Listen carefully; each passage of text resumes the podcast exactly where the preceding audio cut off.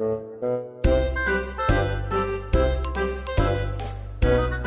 好，欢迎收听游泳音浪，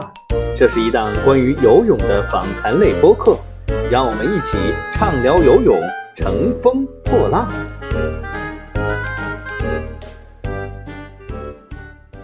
各位游泳音浪的听众朋友们，大家好，我是张斌。我们最新一期节目又来了啊，和上期节目是在一块儿录的，呃，终于把狼哥追拽到了我们的录影棚里面，必须把这个羊毛得多薅几次。嗯、欢迎狼哥，请狼哥跟我们的听众打个招呼。Hello，大家好，我是小狼。这一期呢，我们聊一下，嗯、最近比较热的跟游泳相关，或者也不完全说跟游泳相关嘛，我们聊一下，呃，运动员代言这个事情。实际上，奥运会之后，我们看到苏炳添呀、杨倩呀，还有孙一文啊，他们代言非常多，而游泳明星和跳水明星，虽然这么火的全红婵，以及拿了两金两银的张雨霏和汪顺，好像没有什么个人的代言。这到底是怎么回事呢？我们跟狼哥一起来解盘一下吧。呃，狼哥谈一下，就是整个对于奥运明星的这个代言的一些整体印象吧，先。我真的是对于你刚才说的这两个游泳中心的队员没有任何代言方面的印象。就他们没有，啊，不是说基本没有，就是个人是没有的。就 我我知道的印象比较深的，像苏炳添啊，然后是杨倩这个小米手机啊，还有那个击剑的那个孙一文对哎，我这都是我自己就是不用刻意的，我就在这个各地地方就能看到啊吕。小军也不少，嗯，可以看他微博，好像最近发的全是这种商务，都是个人代言啊、商务合作啊等等这些。嗯嗯，呃，谁是最火的？应该是苏炳添吧，对吧？还是没有什么太多悬念肯。定是苏炳添。嗯，呃，虽然没有什么奥运的奖牌啊，至少现在还没有，但毕竟创造了黄种人、亚洲人的最快速度，而且说百米这个项目很容易，就跟当时宁泽涛为什么那么火，就是他这个项目优势是我们必须要承认的，不仅仅是说颜值上的一些优势，啊，所以苏炳添也可以吧，形象也还可以，但是历史第十二，这个太厉害了。对，现在前面全都是黑人跟白人。但你想想，如果他嗯不是一百米这个项目的话，如果他在跳远儿或者是标枪，可能也不会有这么大的影响力和关注度。对，我觉得很正常。就像你说，你玩乐器，当然每种乐器都很好，嗯但是乐器之王是谁？那是钢琴。对你钢琴弹得最好，你才最厉害。为什么郎朗火？为什么李云迪火？对吧？是你吹个笛子吹得再牛，你也比不了他们。对这个是有鄙视链的，我们必须得承认。所以这个为什么说呃宁涛拿这个一百字，这个就不得了了？当然，确实因为这个这个很难的，因为在在整个这个里面，其实你说相对来说，比如说蛙泳啊，比如说长距离自由泳啊，那它的受关注度本身程度就不不可能比一百米这么更高，而且男子一百米一定比女子一百米会呃呃关注度更高的，跟呃田径也是一样的，就是这个是我们说是运动之王嘛，田径、游泳本来就是运动项目里面的大项，那在这两个大项里面，那百米飞人大战、飞鱼大战又是最受关注度的这个项目，那你在这种项目上取得了历史性的突破，那意义可能当然比不上拿金牌啊，嗯，但但是也不太敢奢望金牌吧。虽然苏炳添在半决赛比出了九秒八三这个成绩，会让人觉得很惊讶，但是当时也不排除说有夺冠的可能。我当时在想，如果要是夺冠了，不疯了？我觉得还是夺奖牌的概率更大，夺奖牌概率真的挺大的。关键是他年纪在这儿了，恢复起来但后来对，后来咱咱们仔细想想，他其实因为半决赛他不可能有任何保留了嘛。对，他半决赛当中决赛跑，那么整个两个小时之后就要比决赛，是没有办法更好的恢复。也就是说，他决赛是不可能跑出比半决赛更好的成绩的。这个也是在预期之中。我觉得他自己是没有想过说在个人这个项目上去拿奖牌或者是金牌的。嗯，呃，他其实也知道说，可能没有这个想法才发挥更好。对，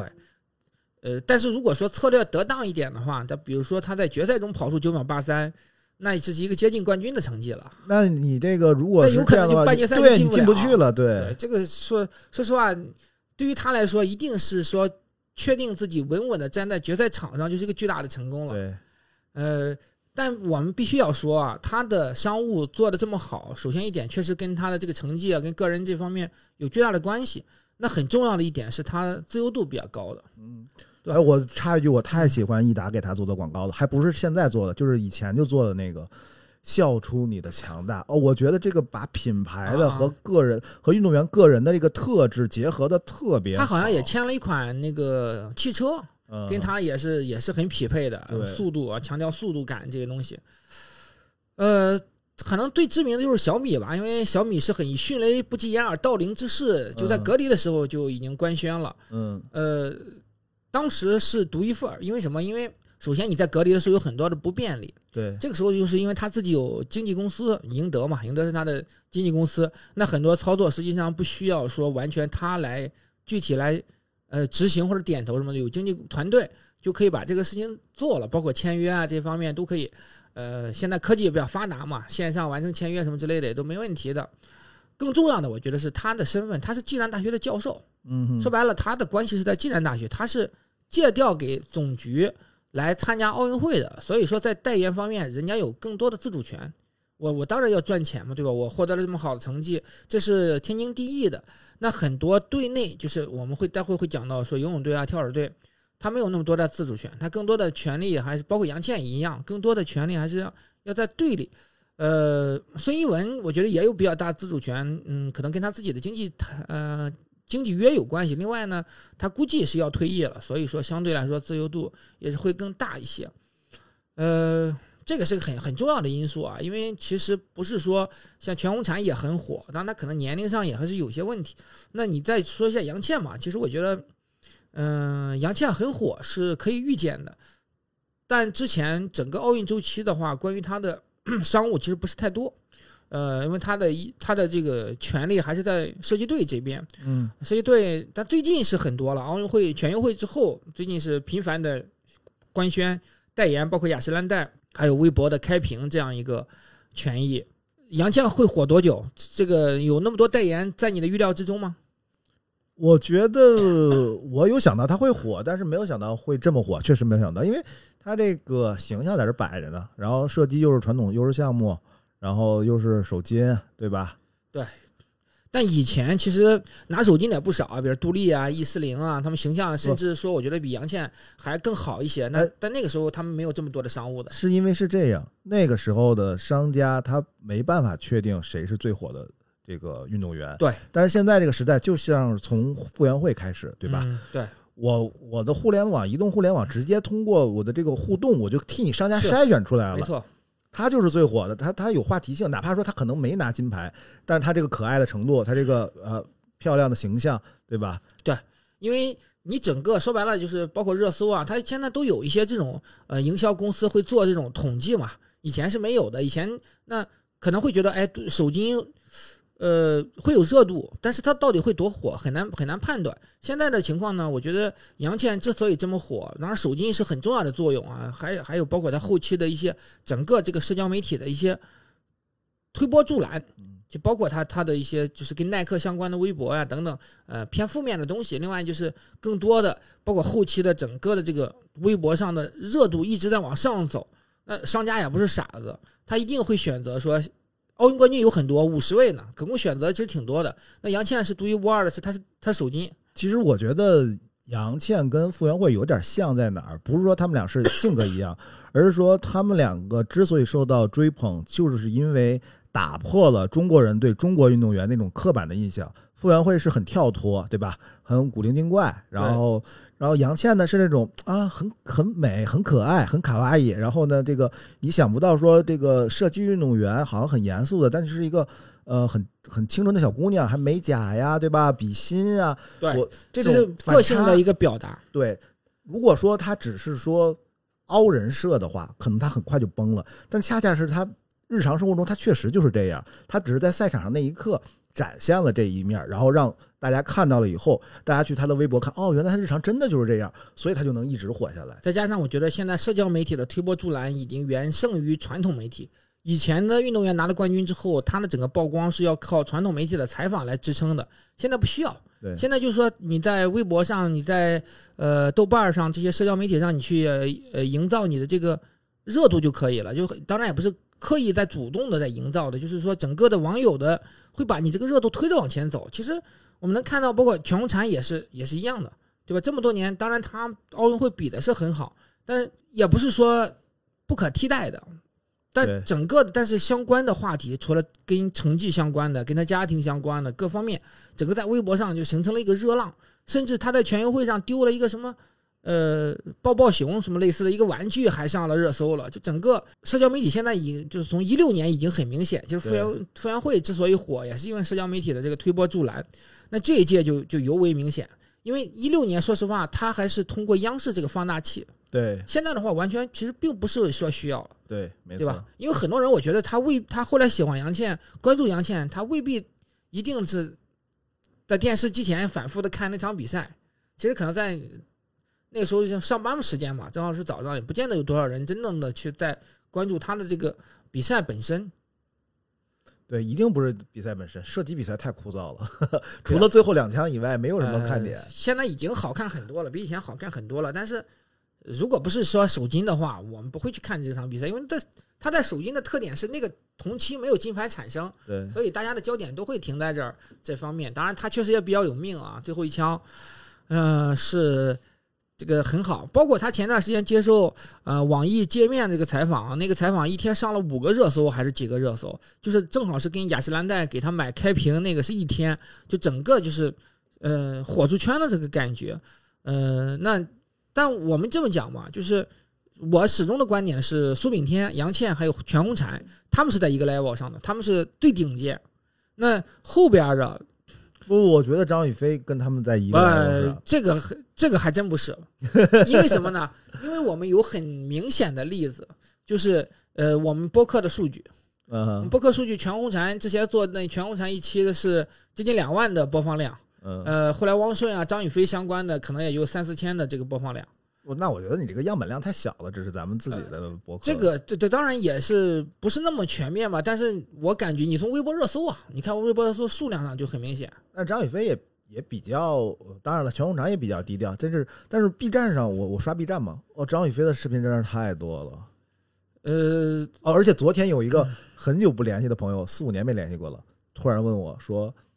问我一个游泳的问题，然后聊着聊着就聊到说啊，现在张雨霏好厉害呀，说我看她那个视频就是做引体向上，下边还有啊，夹着杠铃，说哇塞太厉害了。火肯定都是火的，但我你你当然你也可以不同意我这个观点嘛。我觉得其实是全红婵可能比呃张雨霏和汪顺会更火一些，但是他们也很火。你你有很多细节可以支撑，包括当时汪顺，那我不知道你看到没有看到那个视频，就是粉丝接机的时候，那个，有一位大姨咔咔戴一帽子，那是不是有商业目的啊？呃，好像不是那个，据我的了解啊，那个他是汪顺后援会的呃负责人。啊这大姨呢，那她跟汪顺肯定是认识的，因为她最后一起上了那个呃商务车嘛。她好像是汪顺队友的母亲，然后现在是扮演了汪顺这个后援会的领袖的这样一个角色。当然，这个事情闹得那么大，沸沸扬扬，他为什么？要让他戴那个帽子呀？他可能就觉得那是他送的吧。哦，对吧？他觉得这个我的一片心意，你必须得带上。另外呢，他多少以多少有一点以长辈自居这个感觉，嗯不，是完全的一个。因为他平时的话，如果是队友的这个母亲的话，他平时的就是阿姨啊这种相处，对吧？是是像个长辈更啊。当然，我这也是道听途说啊，不见得完全确定。但这个事情确实是不太好，你让人看了就很不舒服。很怪啊，我以为他是有什么商业目的，帽子上有什么东西呢，想蹭个热点。那应该不会吧？我也没具具体没看到是什么什么帽子，但是大庭广众之下，这个确实也不好。所以我们也是还是呼吁说，大家理性追星啊，有很多呃粉丝不够理性，其其实对于运动员本身也是带来伤害的。但这个方这其实也确实从侧面证证明了汪顺也很火，对，不止这一位大姨在，在他周围其实还是有很多粉丝的。嗯，但我们又回到我们这个主题了，他们为什么没有个人代言？我我当然我掌握了一些信息，我我现在想也想听听狼哥的看法吧。嗯，那你先说吗？就我了解的，因为因为是我我们你也知道，我们平时也会做一些经济上的一些业务嘛，也有很多品牌找到我这儿来，就是说明确表示对于汪顺感兴趣啊，对于张雨霏感兴趣啊，呃，但很明显他们实际上是呃暂时是不会去接的。我最开始以为是，比如说是整个呃系统里面的要求，就比如说整个国家队，他都要求你暂时不接这方面的代言，但是但是这个这个情况是呃很快被推翻了，因为首首先苏炳添啊、孙一文他们都在接，那我们可以找出他俩的特特殊性，都面临着退役啊，然后苏炳添还是暨南大学教授，但杨倩这么一接，就证明了说其实是没问题的。嗯奥运冠军实际上是可以的，那更多的这就取决于各个队里的自主权。我侧面了解了一下，就说，呃，游泳队和跳水队他们现在实际上是一个领导嘛，嗯他们领导方面不太希望说个人代言，呃，更多的偏向于说集体代言。这个是游泳队的一个一贯的策，略。这个确实是一贯的传统了。呃，那个，呃，我当年又说起我熟的小伙伴了，好运，就是一二年伦敦拿这个第四的这嗯个小伙子，他当年就是又得说到跟宁泽涛相关的，接就力也也有奖牌吧？对吧然后当年不就是伊利嘛？伊利当时是既是中国游泳队的这个这个这个这个赞助商，又是中国奥委会的赞助商，啊，对，所以我有一天逛超市，我都不知道好运拍广告了，嗯。我看见一个伊利的广告，上面是谁？李娜、好运，还有一个游泳队的是谁我忘了，反正就是前面是一个李娜很大的一个，啊后边是几个游泳队的小孩儿，就是游泳队历来是这种的，就是说你必须得是集体集体两三个人大家一块儿去，就是他是个集体代言嘛。对，他不是说个人代言，这个你包括我记得很明显，之前跟金伟聊过，他很反感这个事情，就是明显的感觉到他有怨言，因为刘子歌北京奥运会夺冠之后，一直到伦敦这个四年周期，他一直是说顶着奥运冠军的这个光环嘛，很火，形象也很好，也有一些广告全是集体的，比如当时那个时候应该自然堂吧，嗯、还有什么就是就是类似的这种。他他都是会作为中国游泳的头面人物出现，但是他个人是没有的。这个包括柔会有一年，其实当年也是一样的。这个游泳队，呃，这么多年，包括其实后来出现宁泽涛这个事情，我觉得一点都不奇怪。就是实际上孙杨也是经历了很多抗争。另外，我们之前也聊过，张琳多少有一些特殊的原因，所以说他在商务方面会有更多的自由度一些。这个队好像确实不太支持运动员个人去接广告、接代言、接商务。对这个怎么说呢？呃，其实领导的顾虑是什么，大家都知道。然后一方面嘛，有可能会影响队内的和谐，对吧？你你去赚大钱了，别人没赚大钱；对，另一方面，怕队员飘了，这是这个是中国所有那一辈的教练员或者体育系统人的一个共性。相同的想法就是觉得你出了名儿赚了钱，你肯定就飘了，飘了以后你就不会踏实训练了，会影响你的成绩。不要说是这种游泳这种专业运动队，就是在足球、篮球这些相对中国职业化的项目里边，嗯，很多上年纪的教练员还是还是这个想想法，就是少接受点采访，少做点代言。对，对，我觉得呢，什么都要谈度。嗯，你要是天天都是说玩社交媒体去接受采访，肯定是有影响。但是你是需要适量的一些这些东西的，嗯没错，这个东西就是，其实我们多少可以往女排这边扯一点啊。嗯、也听到了一些道听途说的一些消息，就是因为我们也都知道，说中国女排的集体的代言非常多，对吧？几十个。那其实朱婷个人的代言也非常多，这里面呢，多少可能也有一些竞品，有一些冲突。啊、比如说，我记得郎平应该是他，反正就是他们有一些这种这种什么作业帮呀，什么什么直播课啊，什么类似这种，多少还是会有一些这种冲，即便没冲突，说句实在话，这个东西就是你个人代言多了，那你在队内是不是会有有多少会有一些不平衡吧？呃，肯定的。而且女排这种项目，它跟咱们刚才说的那些项目又不一样在哪儿？你游泳队虽然说是一个队伍，但实际上除了接力比赛以外，大家都是个人项目。你女排，你郎平呃是这个主教练，很很有功劳；你朱婷是这个核心，非常厉害，非常仰仗你。但是毕竟你别的人不在了，你自己一个人也没办法打排球啊，对不对？对，大家会想，那你凭什相互么成就嘛。对，这个又跟国外不一样。国外的，你像很知名的篮球运动员、足球运动员，他也可以接代言。为什么？我不是谁培养的，对，我是这个市场体系走出来的，对吧？我可以脱离你，我还可以去别的球队。但是中国女排又不一样，大家从小就是地方队，然后国家队，都是国家培养的你，你又不是自己掏钱培养的自己，对吧？嗯，所以这个怨言就会相对更多一点。嗯对，没错。这一次呢，就是关于中国女排的各种负面满天飞，有真有假。嗯，但是好多事情呢，确实我不知道空穴来风在这儿用的对还是不对啊，大概率是错的。空穴来风，那你到底是想怎么用？是说还是有根据的，还是没根据的？空穴来风应该是有根据的，对呀，有根据的呀。但呃，好多有一些是没有根据的嘛。当然，我觉得也有一些是有一些根据的，也不排除有些人 故意在搞朱婷，嗯，对吧？？这个东西你架不住有人可能会眼红啊，或者是利益上面的。是这个东西只能是，就是到最后啊，一定是政委的，因为不会有人站出来去去说这个东西的，除非多少年以后有人像于芬一样，说回咱们上期。那个话题这。个东西说白了，基本上，即便他心里有不平衡，他不可能把这事情说出来。对，对吧？那只能是有些人可能会使坏，搞个小动作啊什么之类的这个事儿。个人代言和集体代言这个冲突呢，我觉得游泳中心更谨慎，他可能也是因为之前宁涛那个事情搞得实在是太大了，那已经就是可能影响但实际在宁泽涛之前，他们就是这样。孙杨那个什么什么什对么博士张张博士茶饮料对呀、不也是也也是也是就你说的集体代言，然后是集体代言，对呀、然后孙杨就说我不知道啊，没给我签，没给我钱没没，什么好处嘛。啊个人代言、集体代言的话，你个人的好处是很很少的嘛可。能就是你拉过去拍照的时候给你给你三五千但，其实那个时候呢，呃，孙杨也没有个人代言，那好像好像是当时想谈可口可乐，嗯对吧？嗯、这个方面实际上呢，我记得我当时采访过商优堂，他的意思就是说，你运动员是国家培养的，你必须得得为国家去考虑这个问题，你屁股决定脑袋。好多时候你位置不一样，那你考虑的问题是必然是不一样的。你比如说作为领导层，他坐这个位置，他就必须考虑说，呃，利益的平衡，然后呢，团队的利益，最好是说你都不要签运动员个人代言，你就突然签集体代言。如果你签集体代言的话，你怎么分配呢？这不又引出来新问题了吗？那那钱在你领导手里啊，领导来分配，领导来掌控啊，O，OK，那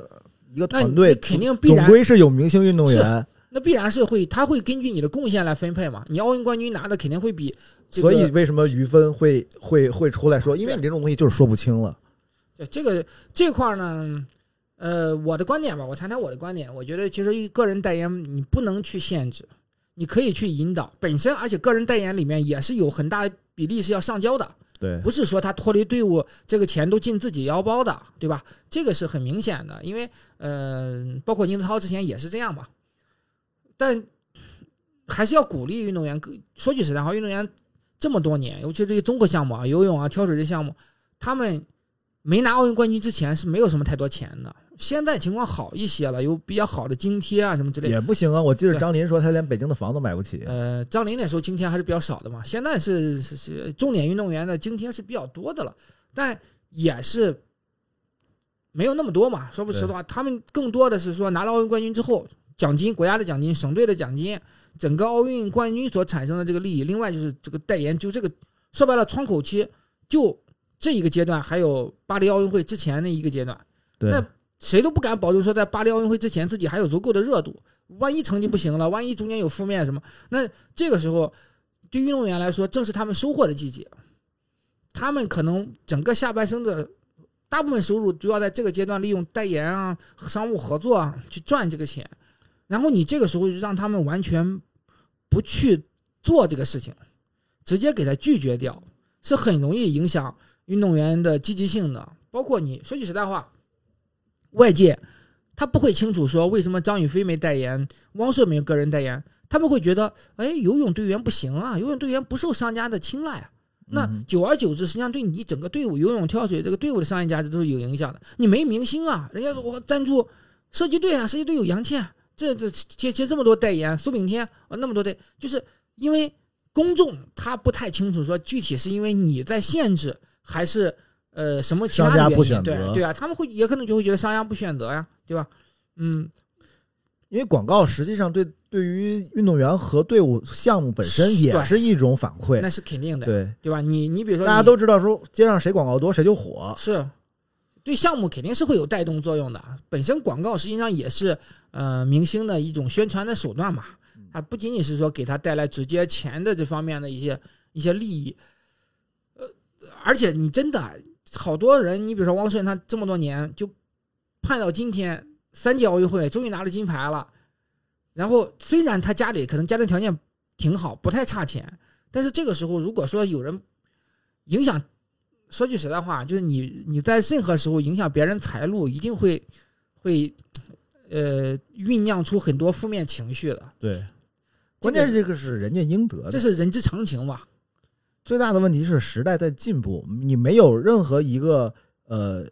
办法体制是能永远适应任何情况的。这个时代已经变成这个样子了，如果你还用过去这一套，肯定是行不通的。最关键的是，我们有的中心已经做出了很好的示范。而且说句实在话，现在这次游泳中心这么多明星，你本身游泳中心也可以有很好的经纪公司去合作，经纪团队来包装，甚至说能够能够就是呃买一送一这种模式，甚至能够带货其他的一些没有那么大流量的这个这个明星，可以打包的模式啊什么的，不一定完全是那种非要集体代言，对吧？你也可能是哎，呃你突然一加一啊，我想到刘湘是不是有个人代言啊？那是在奥运会之前呀，奥运会之前，对啊，嗯哼，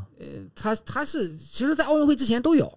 包括汪顺签曼秀雷敦啊，呃，包括汪顺自己还签了一个欧林的他们一个厨卫品牌，宁波本地的，徐嘉余，呃，青阳啊，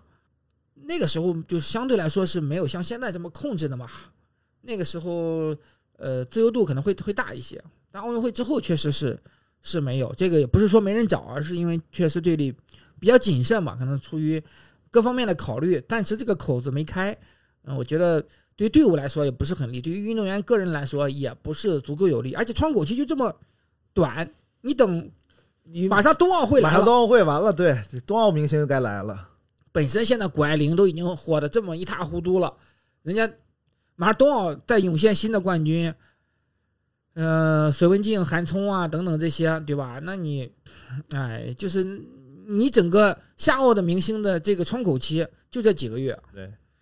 像我刚才说的，因为很多中心它其实已经做出了很好的示范。你比如说，大家都知道李娜、郑洁那会儿的这个网管中心是怎么做的，对吧？也许我们也不用照搬说网管中心怎么做，我们游泳中心就怎么做，因为两个项目确实还不一样，对吧？你游泳中心还有长期的这种国家队式的集训，呃他们那个女子网球其实不需要了，对吧？除了打联合会杯以外，他他们都是打 WTA 的，对，可能不太一样，但是人家这种思路你是可以借鉴的，不是让你照搬他这个模式，是让你去学习别人那种改革的思路和方向。应该与时俱进了。而且其实乒乓球队各方面也做的也一直不不错，他有意识的在包装自己，而且他们的代言也有集体代言，也有个人代言。这个你你你看到按照品牌的需求来走，有的品牌他就愿意说我我就签呃樊振东，对吧？那有那我记得是汽车之家吧，当时就是签了樊振东嘛。那有的他说我愿意签这个队伍，你也可以，我觉得你整体的运作方面，你可以有侧重，你可以比如说品品牌来询问，你可以推销队伍，也可以推销明星组合，也可以推销个人明星。这个你把整个这个商务的事情管理起来，那最大化的发挥作用，最后运动员获益，队伍获益，品牌方获益，这是一个皆大欢喜的事情。其实刚才你说到一点啊，说到现在运动员这个津贴多了，其实问题我觉得恰恰就出在这儿。为什么？就证明我们现在国家层面投给到专业体育或者奥运体育上面这个资金又变多了，嗯，那领导他就不用再为钱考虑了。也不是呀、因为你的津贴多了，你运动队也得需要挣钱呀。这个津贴不是说全是国家拨款呀，不不全是国家拨款，那肯定不全是呀，因为你比如你训练的一些海海外训练的经费，嗯、请外教的费用、康复理疗，这个是你整个队伍是一个盘子。但是他赚钱的动力还是不够。就是 OK，我只要把这个亏空这一小块儿补上了就 OK 了，啊对吧？？是，是不用说我整个队伍的存亡都都是需要你。挣了再多钱，你也不可能进个人腰包嘛，对对吧？这个东西对于管理者、对于教练来说，现在各方面都要求都是很严的。说来说去就感觉像家庭联产承包制之前的这个大锅饭。对，嗯，我觉得是可以更好的模式吧，可以有更好的、更专业的经济团队。你不要老是依靠于说，呃，总局他们就是有这种关系的这些经济团队啊，就可以更多的市场上的，也可以和比如说 IMG 啊，呃，比如说 CAA 啊这些国际化的这种经济团队合作嘛，然后嗯、呃实现共赢。当然，这里面障碍是很多的，因为队伍来说，他不是太在乎这个事情，他更多的是你别影响我们队员训练，对吧？我们不需要曝光，我们需要冠军。而且我是我也是像你一样是赞成是改革，但是我还是比较谨慎，我我我反对那种就是说这个步子迈的太大，嗯就是一小小步快走。如果说你一下子就像西方那样，也会有一堆的问题，就是一放就乱。前昨天那个韩国短道速滑那个，你看了吗？我看了一点，但我不确定。沈石溪还挺好的一，我还挺喜欢的一个呃短道选手。这个不管怎么说，这个就是他的这个问题，因为你国家队这个概念比较弱，大家都是嗯个地体个体这个，所以你到一块儿以后也会产生别的问题。对所以我认为相互使绊子也是很正常的。对改革的方向，那当然了，我们大国家队它也有这种问题，对你 游泳队不也一样还是有这种问题吗？必然的，嗯，因为你有人地方就有就是就是江湖。对，所以没有说哪一种方式一定就是最好的，就是能解决所有问题，不是，它各有长处，你取长补短就完了。